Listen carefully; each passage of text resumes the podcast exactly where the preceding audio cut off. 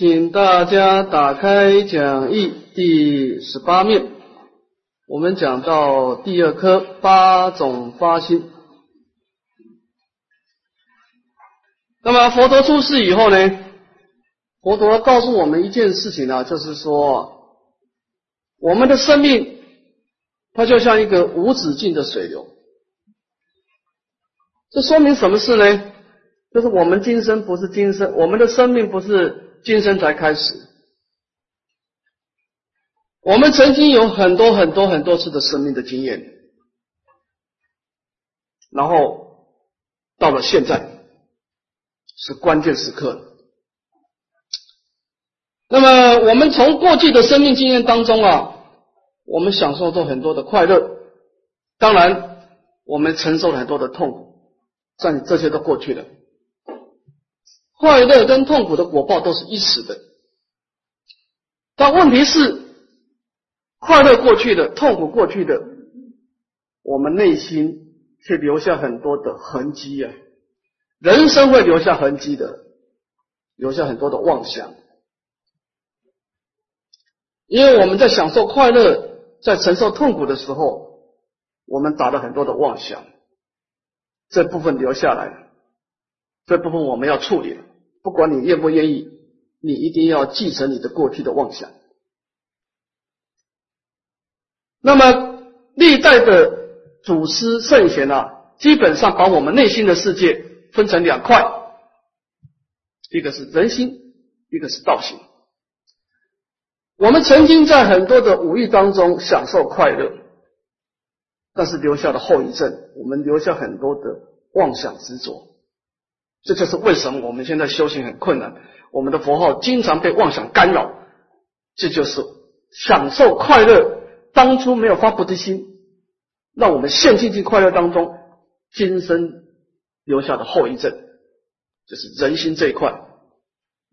第二个，我们也曾经在圣贤的教室里面，我们苦读圣贤之书，苦修圣贤之道，我们也留下美好的一面。道行，所以人生也不要那么悲观，你也不一定要完全否定你的过去，你的过去也做出一些好的事情，这就是所谓道行。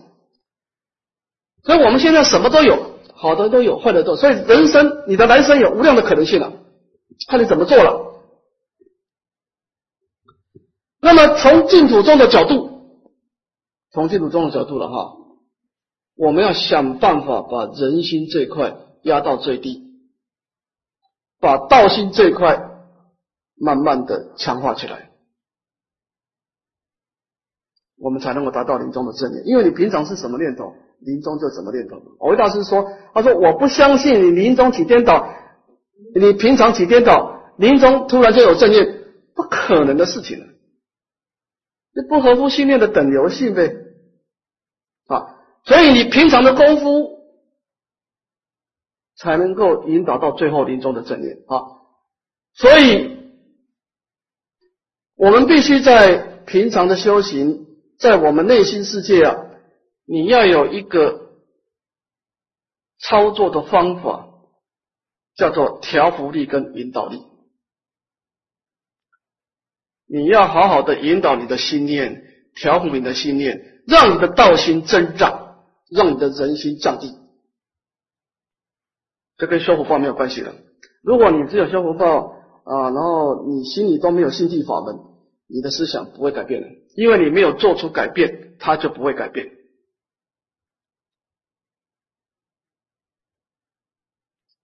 啊，那么你不改变，按照正常规则，按照正常人的规则，你是再来人，我们不讲正常人的规则。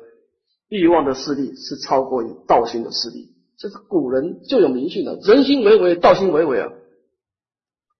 一个人不自我调整，你往你很容易往下面堕落。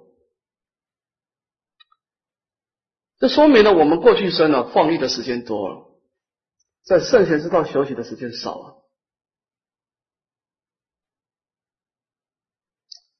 所以我们的心态是要调整的。才可能往生的，不调整是正常情况是往下堕落的。啊。那么在调整之前，我们先先知道我们现在的定位，我们到底要下哪一方面的功夫啊？所以我们要先了解自己啊。你现在的水平是什么水平？然后你哪些要加强？应该多一点调伏，还是多一点鼓励，多一点引导？那么关键，所以佛法完全是个人化的，各位知道哈。一部《楞严经》讲完，一个佛法概要讲完，只是我们现在只能做通途的原则性的说明了。怎么操作？你个人要把它消化成你个人的操作，因为。佛法修的都是因为你的病，每个人病不一样。那么你要先了解自己很重要，你到底需要什么？因为你的时间很少，法门太多啊。所以我们在真实的做调伏跟引导之前，首先先讲八种发心。你现在的水平是停留在哪个阶段？先了解自己，然后再做调整啊。好，我们来看看这个祖师把这个我们的心态啊分成八种。我们虽然在一起共修，但是我们的内心世界啊有八种不同。那当然，在临终之前，你都有资格调整，你都可以换跑道。在死亡到来之前，你还有机会。啊，我们先看第一对邪正的差别。啊，我们请合掌。是有行人一向修行，不救自心，但知外物，或求利养，或好名闻。或贪现世欲乐，或望未来果报，如是发心，名之为邪。既不求利养名闻，又不贪欲乐果报，唯为生死为菩提，如是发心，名之为正。那么我们在佛法修学当中呢，有些人的发心啊是错误的，就是他已经往邪恶的方向走了，他可能不知道，他已经走上一个通往三恶道的跑道了。啊，那么他是怎么回事呢？有一种修行人，一这样修行呢，不救自心，但知外物，他这整天在外面动来动去的，那么他从来没有在内心当中做一种调伏跟引导的工作啊。那么当然这个结果就严重了，因为我们的烦恼是重的，欲望是重的啊。从生命的经验当中，我们放逸的时间多，修学圣贤之道的时间少啊。那么这样子呢，他的内心有几种可能：第一个，佛求利养，追求物质享受；那有些人他对物质享受看得比较淡，他喜欢别人恭敬赞叹，或好名闻啊。那么利养跟名闻有可能是今生的追求，今生的因缘稍微好一点的人是追求来生的因缘。总而言之，追求名闻利养这种发心啊，明知为邪。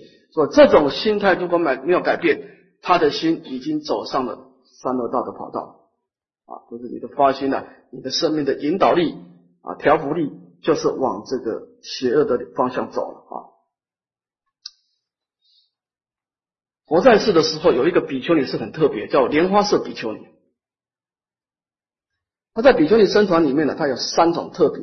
第一个，他的出家的身份特别，他是妓女出家的，他不是，他是一个妓女，她长得非常漂亮，妓女出家。第二个，他是第一个证得阿罗汉果的比丘尼，第一个证得阿罗汉。第三个，他是神通第一的比丘尼，他在比丘尼僧团跟目犍连齐名，目犍连是男众的阿罗汉第一名，莲花色比丘尼是女众的神通第一名。那么当然事出必有因，他有这三种的结果，一定有他的过程。我们先谈谈他的前身，就是他出家的前身是怎么回事。啊，佛陀对经典里面对莲花色比丘尼谈的很多，我们简单讲出他两个很重要因缘。第一个跟他出家、今生出家有关的，说这个莲花色比丘尼啊，他在迦叶佛时代，就是释迦牟尼佛前一尊佛，他是一个演员，是一个戏演戏的女众。那么他因缘不错，他接到一个剧本啊，他演一个出家众，演一个比丘尼。那他很敬业啊，也很投入了啊，所以他演这个比丘尼的时候啊，他演完这个戏的时候，他深受这个角色的感动，他就发愿，他总有一天要好好的成就出世的圣道。他对这种比丘尼的清净的功德心中有一种引导力，他许下的一种愿望，这是他第一很重要的一个过程啊，在他迦舍佛时代啊。那么第二个因缘呢，他为什么堕入妓女呢？这个地方就有他的故事了。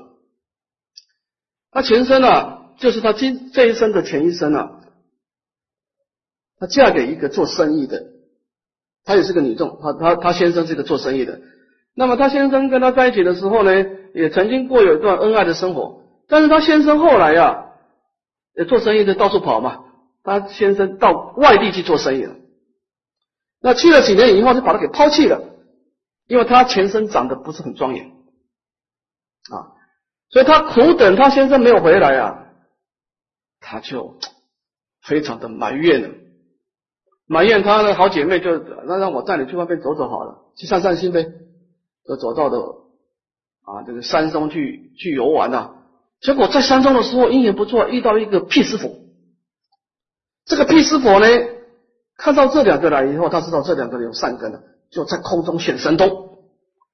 那么莲花色比丘呢，看到这个辟师佛啊。显神通啊，生大欢喜啊，就竭尽所能的供养这个毗湿佛。那么这毗湿佛供养以后，说你心中有什么愿望呢？那么莲花色比丘你就跪在地上说：“我有两个愿望。第一个，我希望我以后成就圣道的时候，我有你这么殊胜的神通力。这个愿望还不错了哈，不算很差，也不算很好了，不不错。第二个就很糟糕了。他说我今生啊。”被人家抛弃了，他还不知道业力嘛？他就怪罪我长得不庄严。他说我来生要长得很庄严，我要迷倒所有的男众，这是邪业的。所以他发了这两愿以后啊，他心中就人一个业力咒怨下去以后啊，就有一种引导调伏的力量。所以他今生出生以后长得非常漂亮。他在经典上说啊，他的出生啊。皮肤是晶莹透剔啊，犹如莲花，那个脸色红润红润的啊。那么他长大以后呢，他有两次婚姻。第一个婚姻呢，他嫁给一个大富长者的儿子，要说现在说富二代了啊。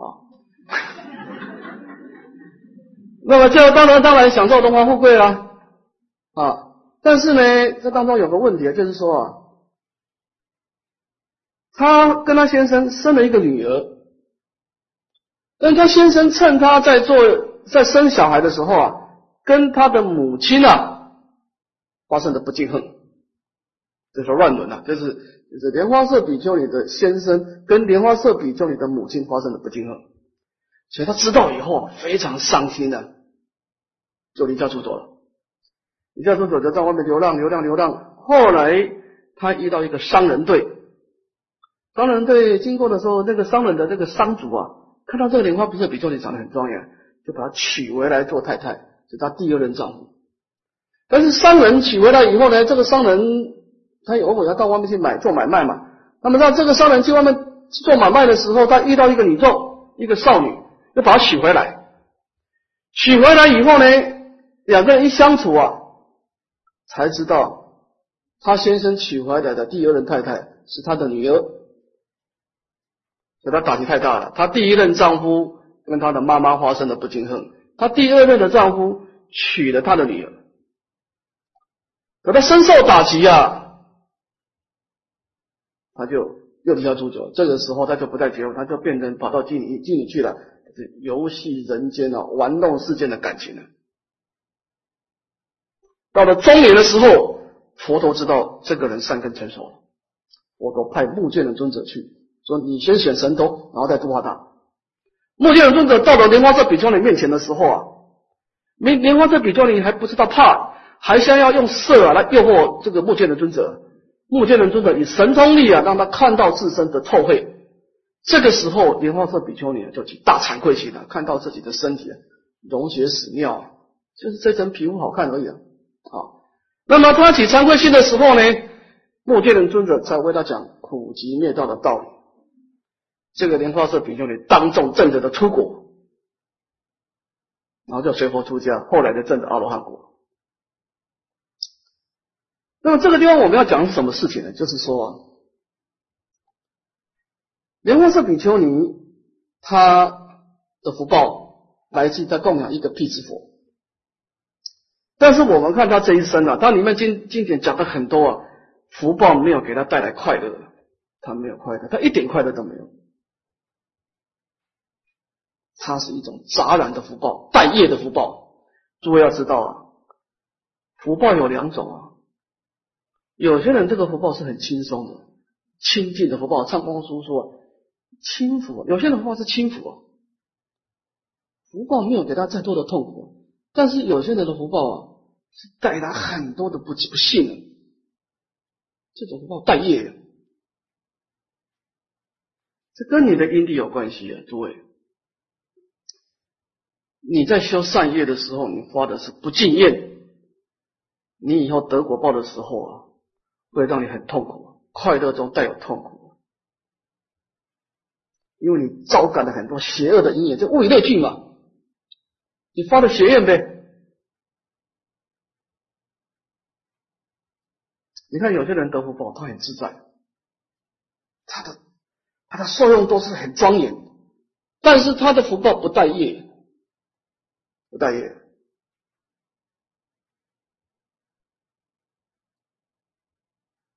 我们生命的每一个东西都是自己创造出来的，诸法因缘生的，事出必有因的。当然，过去已经过去了，关键是你未来要怎么做。我们修行的福报有两种可能，第一个，我们把它引导到净土去，享受清净的快乐。其实，其实你想想看吧，你发的愿发的档次高一点，你还是快乐吗？你还是快乐吗？但是你快乐不会受到染物因缘的干扰吗？你是一种高档次的快乐嘛，清净的快乐嘛。那么你你追求的是那种世俗的因缘，你发心很低，那么你得果报的时候糟糕了，你的招感杂杂染的因缘，这个福报让你啊弄得非常痛苦，就像莲花色比丘尼。她两届的丈夫都是大福报，她很有钱，她不愁吃不愁穿了。这招感的因缘就是这么的恶劣，跟你的发心有关。所以我们这个发心呢，古人叫做种下种子啊。你种下什么种子，你来生就准备准备接受这个果实。有些人的甜美的果实，这个果实没有毒药。有些人的果实是有毒药的，那你你要很痛苦的，付出代价的。啊，所以我们今天追求的，你一开始发心的时候修善业，你发心的档次就是贪求世俗的意乐或追求来世的果报。你来世快乐的时候，你要小心，你会很痛苦，因为你全身的因地种下的种子就是这种种子。好，那么我们应该怎么办呢？我们呢要发志向高一点啊，不求利养名闻，又不偷，又不贪利欲乐果报，唯为生死，为菩提，如是发心，名之为正。你发长远心，你来生照样得到快乐。就算你来生不往生，你发的菩提心，就算你来生不往生，你照样快乐。这不是你要不要嘛？因果如此嘛。你造了善业一定会快乐，但是你快乐的时候，你是享受清净不带业的快乐。这个快乐不会障你的道。好，所以说我们的发心会影响最后的结果，就是你这个种子啊，是有毒素的种子还是没有毒素的种子啊？这这个。差别啊，那么这是第一对邪正一对，我们再看伪真一对。先把这个文念一遍，请合掌。有罪不忏，有过不除，内浊外清，使情中带。虽有好心，多为名利之所夹杂；虽有善法，复为罪业之所染污。如是发心，名之为伪。念念上求佛道，心心下化众生。闻佛道长远，不生退却，观众生难度不生厌倦，如登万仞之山，必穷其顶；如上九层之塔，必造其巅。如是发心，名之为真。那么前面我们讲邪正，这是个大的区分，伪真啊就更细了。这个伪什么意思呢？伪就是说这个人不是没有发菩提心的，有发哦，但是不纯，就像黄金啊，它有黄金的成分，但是它也有矿石的杂这个杂质在里面。就这个人他有发菩提心，但是呢，隐隐约约要探求世间的果报，但是呢，他到了佛堂用功的时候，他又发了菩提心啊，所以这个心中啊就是染尽夹杂。我们看他说明啊，有罪不忏，有过不除，内浊外侵，死刑中断。那么他呢过失不忏悔啊，他也不对峙啊，所以他这个人的目标不明确了啊，也是有时候精进，有时候懈怠哈。内浊外侵，死情中断。刚开始精进，最后终于懈怠啊。那么你说他这个人不好，他也有一点好心。他到了佛堂的时候，他用功起来的时候呢，也有一念的道心，但是呢。离开了佛堂，多为名利之所夹杂啊！所以这个名利心带有道心，道心中再有名利心，很清楚。虽有善法，复为罪业之所染物！如是发心，名之为伪。我们一般人刚开始都是这样子的啊，要争旺交功了哈。我看到这段这个论文呢，我想到我在以前常住的一个居士啊，大概在将近二十年前了。这个居士啊，在台湾啊，这是这个中部的居士。这个居士很年轻就学佛了，南众居士非常发心啊。他不但在家里面做功课啊，那个拜佛念佛非常精进啊。来到道场，二话不说，他一定到厨房去帮忙，什么事都做，默默的做啊。你吃完饭了，人家都走了，他一定最后一个把碗盘洗干净再离开的。看到师傅，师傅跟他讲话，他一定合掌恭敬。这个人非常高兴啊。那所以一个人他精进用功啊，就是真的是有用心在修福报，所以他的福报变得很快。他本来很穷啊，后来没有多久，我记得三五年而已啊，他整个人的相貌都改变了。那么另外一个居士就看上他了。就找他合伙做做生意，开餐厅，两个人合伙啊，他也跟朋友借一点钱，哇，这个生意做的非常好，一个高档的素食餐厅呢，走日本式的这种高档餐厅的路线啊，在当时的台湾是很少的，所以生意非常好。但这个人福报现前的时候就糟了，放逸。首先，他他是后来结婚了嘛，结婚的话就跟一个女的发生了一个婚外情。婚外情啊，诸位要知道啊，你破戒啊是最伤你的福报，最伤你的福德力的啊。婚外情以后呢，他就是玩股票，后来输了好几千万，不但把他这几年的赚的钱亏掉，还负债累累，后来到最后身败名裂，后来跑哪里去不知道。那么当然，我们看这个引起，就是说这个人。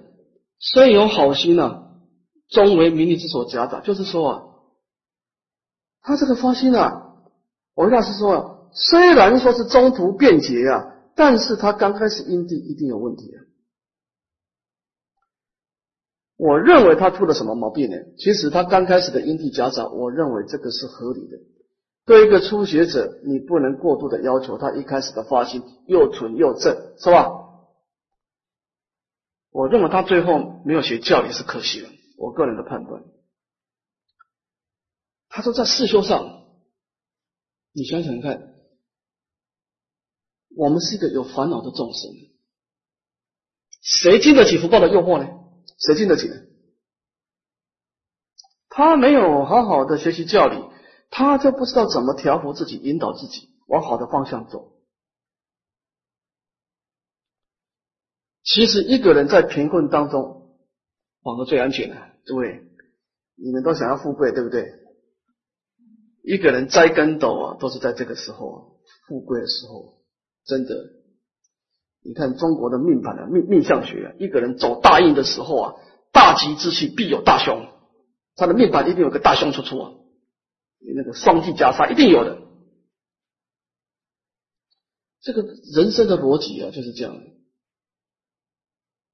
啊。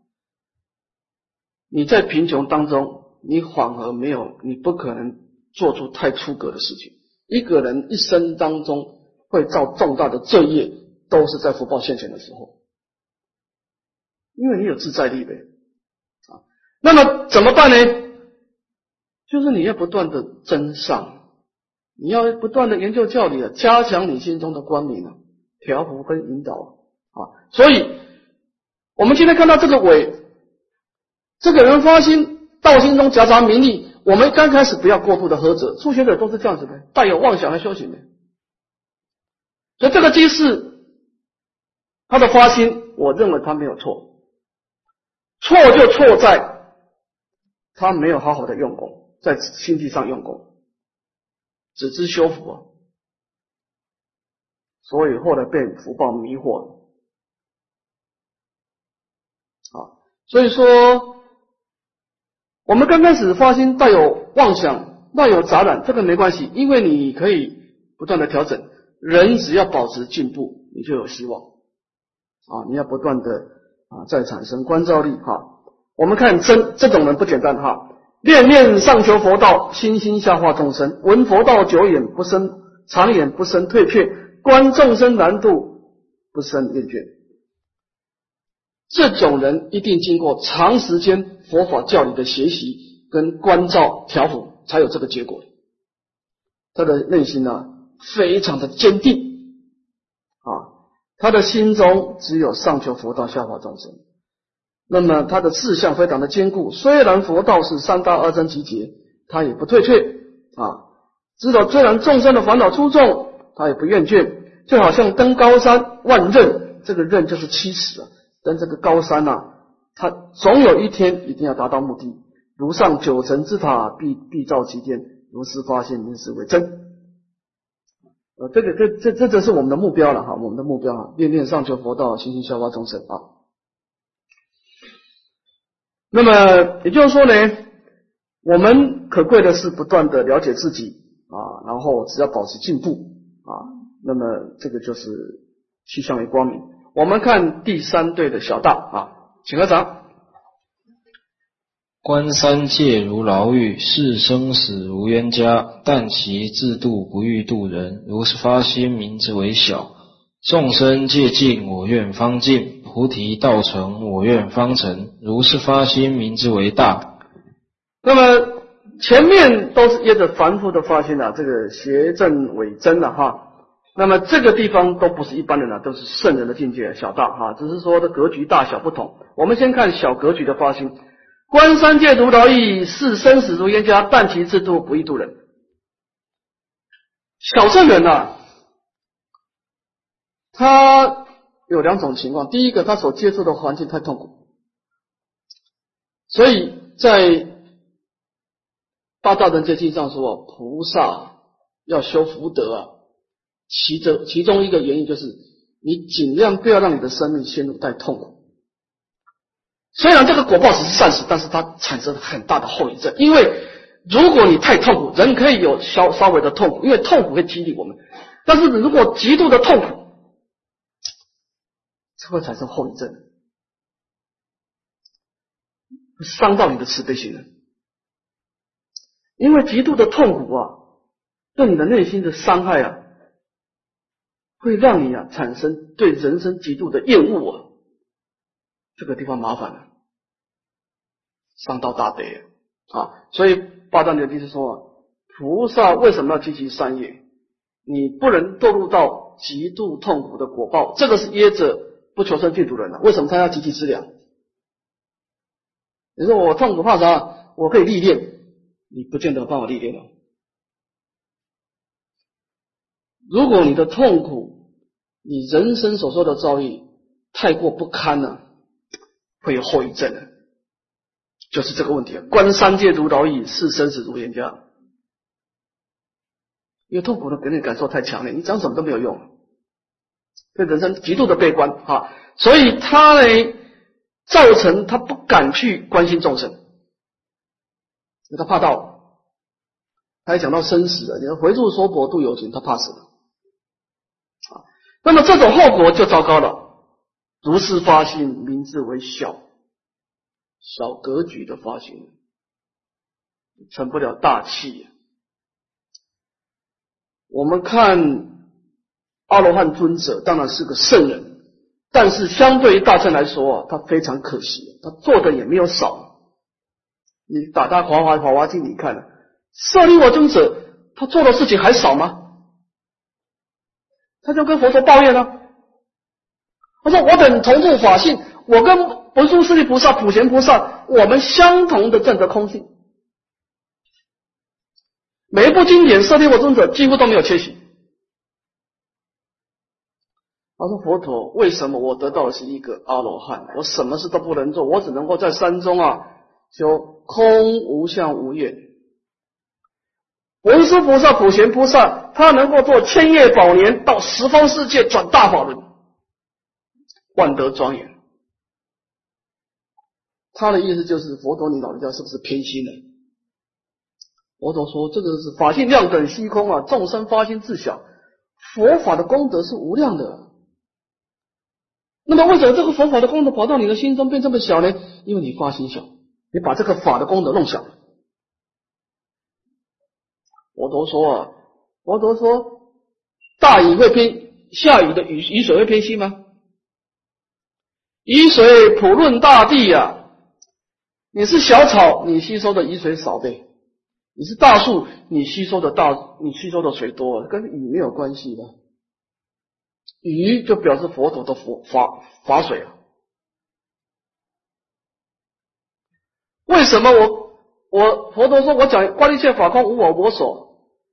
大圣菩萨就从空性里面，从无助而发心发菩提心。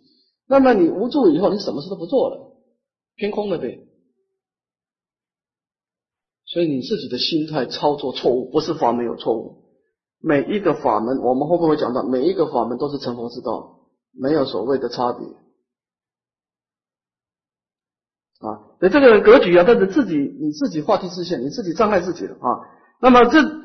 所以天台智德大师说啊，说声闻人就是对苦地太过执着，对痛苦感感受太深，会产生极度的业力啊，那么伤害他的慈悲心啊。我们看看大圣是怎么发心的：众生皆尽，我愿方尽啊；菩提道成，我愿方成。他有无量无边的愿力啊，虚空虚虚空有尽，我愿无穷。那么他发了无量无边的愿力啊，来上求佛道，下化众生，名之发心，名之为大啊。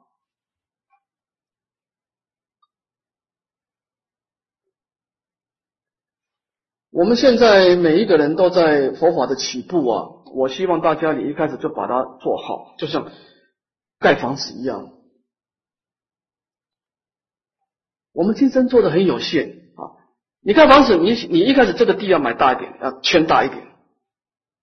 你可以只盖一小部分，但是你一开始就买小块地啊，就糟了，不够用。我要提醒所有净土中的学者，虽然我们求生净土是短期目标，但是你最好把成佛之道也放进去，因为你没有损失嘛。你做同样的事情，你发成佛的心，到了净土，你的因缘更殊胜了。你何乐不为？你为什么把自己弄成这么小格局？到了那个地方，然后再回小向大，弄得满身的法子。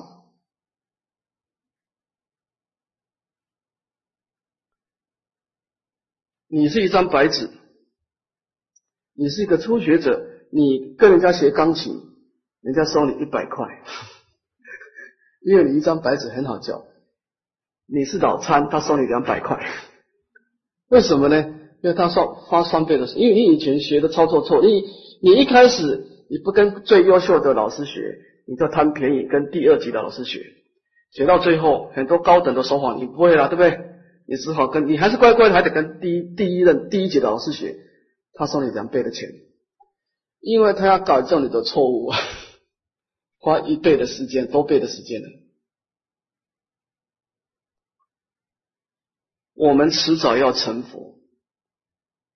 你到了一个人呢，你最好有眼见啊。你为了菩提道而求生净土，你也做同样的事情。你什么都不想到佛道，你光是求生净土也是。你只为了求生净土而求生净土，你也做同样的事情。但诸位，你们到的净土会有不同的结果，因为你内心当中产生的调伏力、引导力是不一样的。这就是为什么有些人后半段走得很顺，有些人后半段走的障碍重重。整个《法华经》都在讲这个观念，就是说，你一开始就要做好圆满的布局啊！诸位要知道一个观念哈，佛教的修学啊，它分成两块啊，它有理想化的这一块，也有实际的这一块。发愿越理想越好，你先不要讲做做得到做不到，其实没有人做得到。都是没有人做得到，只有佛做得到。你要四断一切恶，四修一切善，四度一切众生，只有一个人做到呗，那就是佛陀呗。但是佛陀要你发愿，一定有道理啊！啊，所以你这发愿的过程，你要越理想越好。但是你在实际操作要务实，先找你做得到的先。所以四修跟理观不一样。理观要理想化，四修要务实。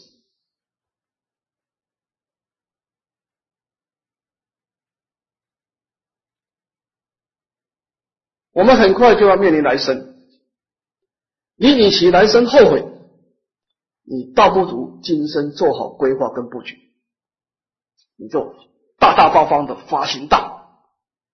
我为了成佛而到净土去，你照样往生呗。但是你到那个地方，结果不一样。你后半段会走得很顺，啊，所以这个小格局的发心啊，跟大发心啊，你产生不同的胸量格局，你到最后后半段就是你跳跃的生死以外呢，所以你发心小也看不出来哦，也一般人看不出来，你做的事跟我做的是一样哦，但是到了净土就完全不一样啊。所以我们一定要知道，注意你的种子，你播下的种子是不是圆满啊？我们灌溉可以慢慢来，但是种子不能有差错啊。看最后一段的偏言，请合掌。若于心外见有众生，即以佛道愿度愿成，功勋不忘，知见不明，如是发心，名之为偏。若知自信是众生，故愿度脱；自信是佛道，故愿成就。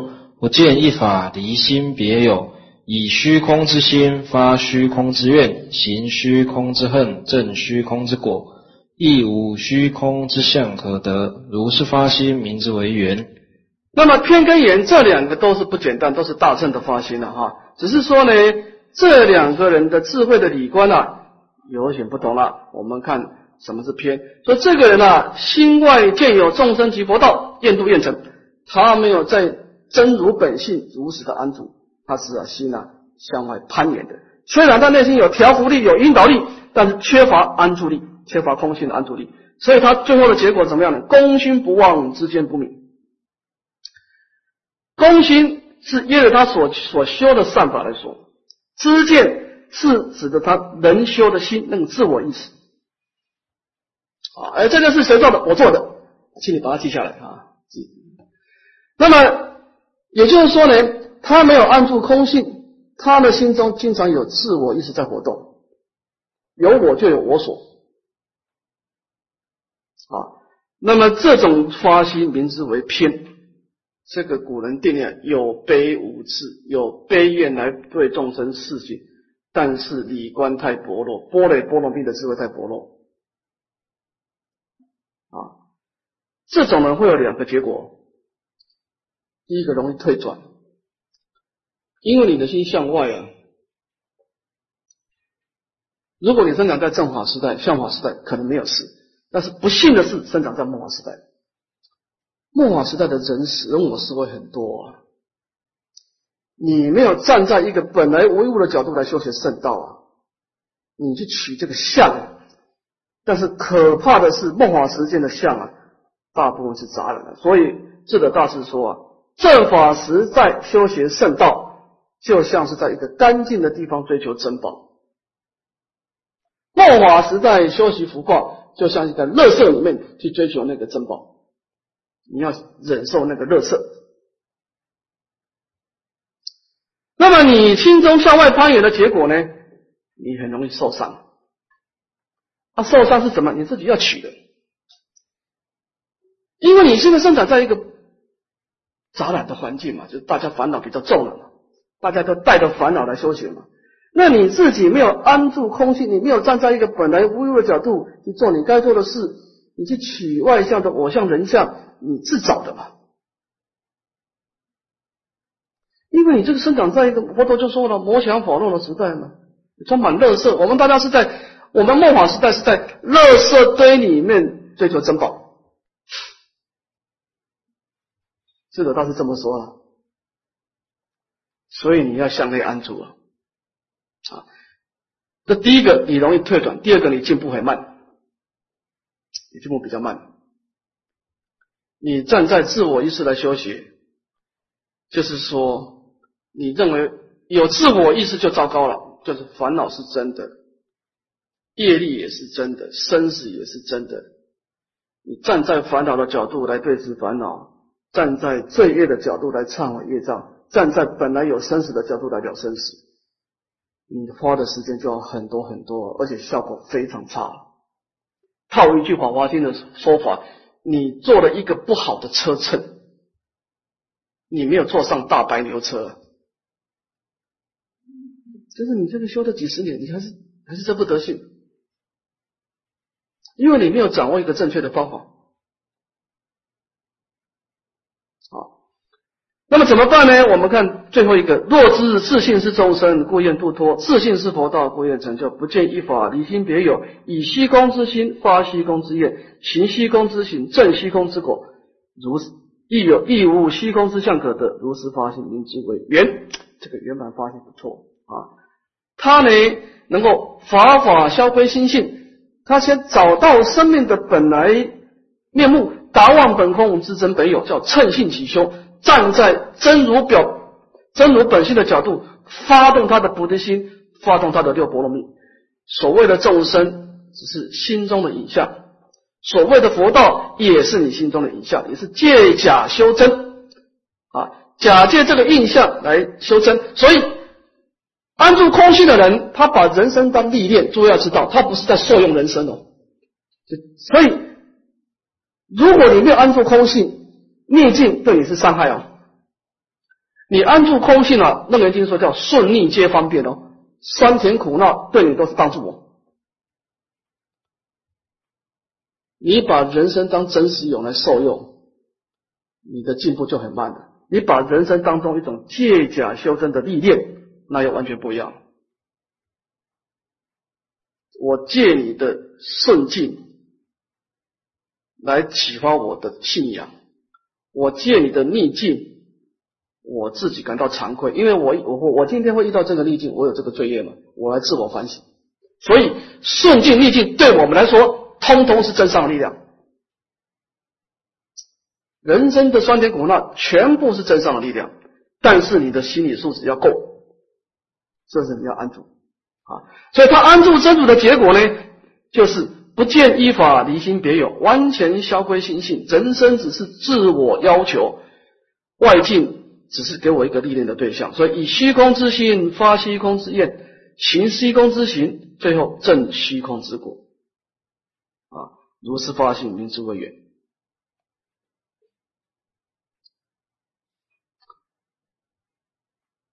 如果我们啊很认真的学《楞严经》《法华经》啊。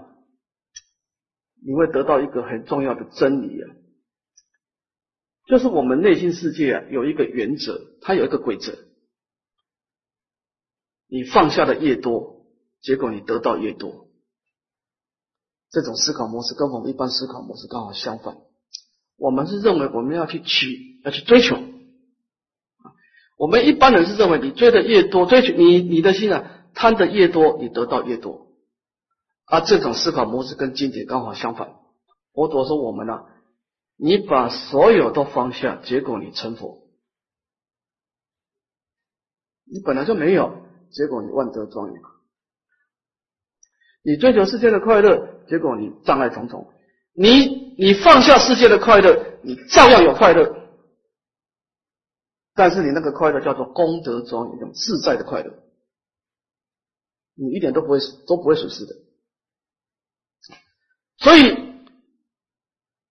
我们最好早一点告诉自己真实的道理，就是你要训练一个佛的知见，这很重要。你要训练一个好的思考模式，你才有办法达到临终正念的。这不是强求的。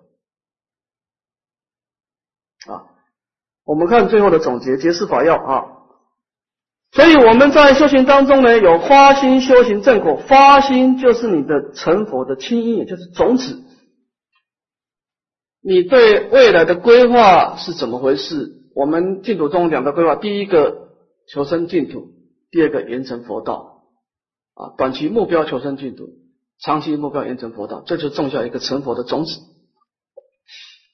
那么由这个种子呢，慢慢的经过我们的调伏跟引导啊，忏悔、让积极思量，这个环境的滋润啊，最后有一个真实的果实出现。好，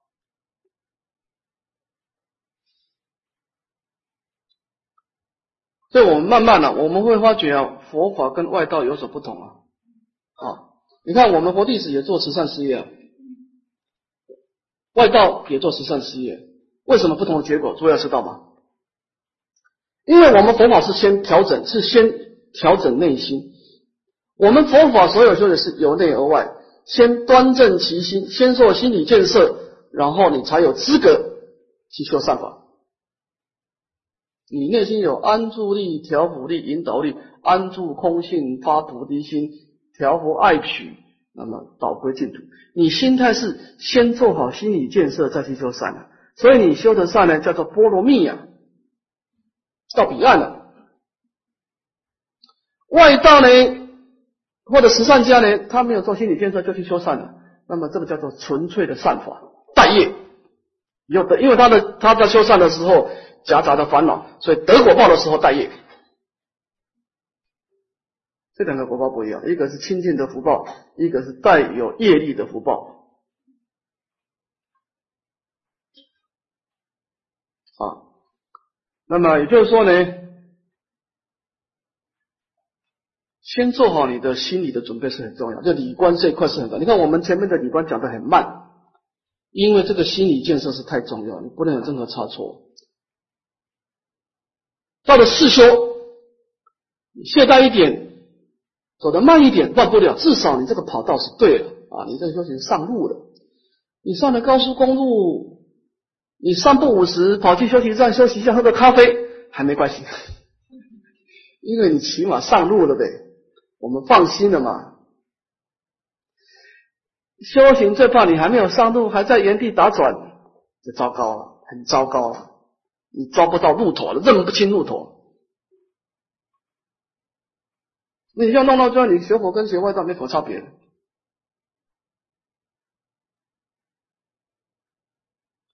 佛法是先有觉悟才有行动的，佛法是先有心底建设才有，才做个称性起，就才从空才有所谓的后面的行动的，是先有道前基础，然后再往后盖房子的。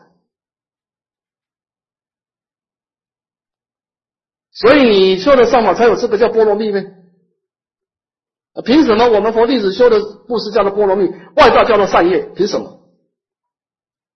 因为我们内心有安住力、调伏力、引导力，我们有佛陀的清净的传承教授，我们怎么样去操作我内心的世界？我有正确的方法，外道缺乏这一块。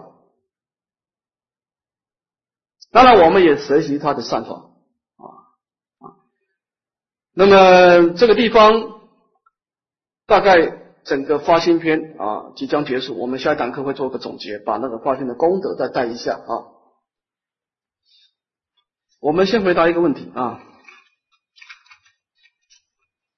请法师慈悲开示：三辈往生中，上辈者要舍家去欲而作沙门，但弟子缘分不好，生不能出家。有大德说，品位决定于心量的大小，新出家大心凡夫也可以上品上生往生吗？我基本上同意你的看法。论佛法是论心不论境，原则上我同你的看法哈。但是原则下呢，我讲讲差别一点，给你参考了哈。我都会讲这句话，一定有。但就是你出家，因为你没有家庭的牵挂，所以你容易做大功德，因为你能够把生命献身三宝嘛。所以你到处弘化，你可以做很大的功德哈。那在家就是因为你有家庭的束缚了，所以在因缘上相对你要成就大功德困难。因为你上品的上升啊，除了你的善根以外啊，它是福慧双修，智慧高，他修的福报也大啊。当然有例外，当然有例外了。有些人有结婚跟没有结婚差不多啊，这个例外。他他就是他的心跟出家众的心一样，完全现身三宝，这个例外，这个例外。但是正常人会受你环境影响多少？你你你出家，你就有出家的加持；你在家，你多少会受家庭的牵连。这个是做一般人啊，正常人啊，也有些不正常的哈，就是他在他在家他不受影响，啊，这个就例外。但是这其实这其实是以心态为主的，原则上是以心态为主的，理论上是这样的啊。但事实上，事实上有些因缘呢，对我们的确会有影响，因为我们很难完全安住空性了。如果你完全向内安住，彻性喜修，外境对你来完全历练，那你在家出家对你没啥没没差别，我认为没有差别。但是我们一般人呢，大概是七八分的向内安住，多少有两三分的攀岩。那这两三分对你就会产生影响，就完全看你的心理素质，看你的功力了。外境对你的影响到什么程度？答案是不一定的，看你的心理素质。啊，我们每一个人都有一个果报，对不对？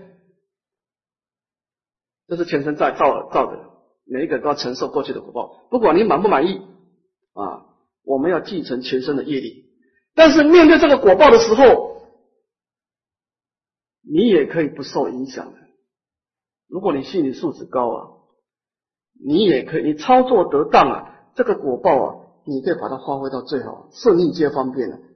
这个果报它不一定会障碍你。但是如果你心理素质太低，你的智慧水平太低啊，可能你会觉得这个人生啊很多障碍。但是问题是。这是一个继承的事实，你不能改变外境。诸位，你只好提升你的心理素质。我讲实在话，你心理素质不好，顺境也会产生障碍。以按偶一大师的说法，你诸位你们认为顺境的障碍大，逆境的障碍大？你们觉得？对，高手。因为这个软贼嘛，因为他伤你，杀你无无形嘛。他用感情来戏服你嘛？这个是最最最麻烦的，因为他不把你当一回事，你也不把他当一回事，这最好修行了。逆境反而激发我们的出离，但是如果顺境就糟糕，因为顺境你太多的牵挂，你的脚迈不出去啊。所以这个事情快乐果报痛苦果报，答案都很难讲，完全看你怎么面对它。那么最好的方式。哎，当然有人说啊，面对他，处理他，放下他，对不对？这个这个说的很好，我赞叹这个。但是从楞严经他不是这样，从楞严经先放下他。你没有放下他，你很难面对他，你很难处理他。所以楞严经是先假设你是本来无，你要先放下他。你本来没有这个家庭，你本来没有这个果报。这个是，如果你相信这个道理，这对你是最有利。你要先放下它，你才有资格面对它，才有办法处理它。你体会一下，这两个思考模式不一样。人生要先放下，你才有资格面对啊！它是完全彻底的见山不是山，见水不是水，先大死一番，然后再重新面对了。我讲的是一个很高的因，就是《楞严经》。你看比较高水平的经典了哈，比较低判教比较低的不谈了哈。你看《楞严经》《法华经》都是这个思考，先放下它，再面对它，再处理它。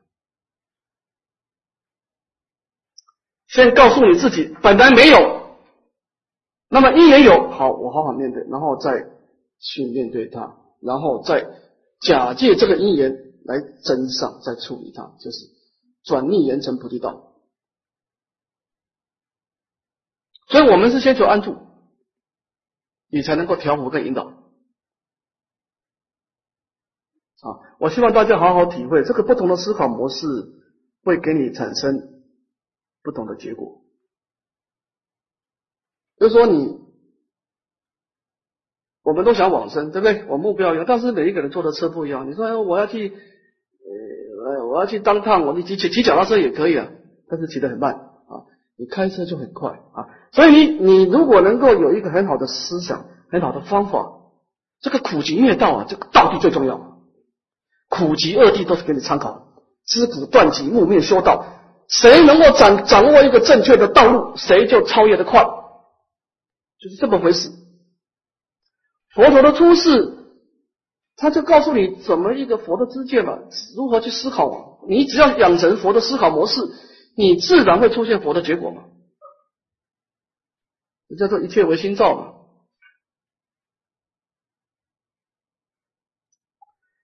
这就是为什么我们要来学习，就是佛陀出世。到底他老人家遇到事情是怎么思考的？啊，好，我们今天先上到这啊，下下文长负债来日回向。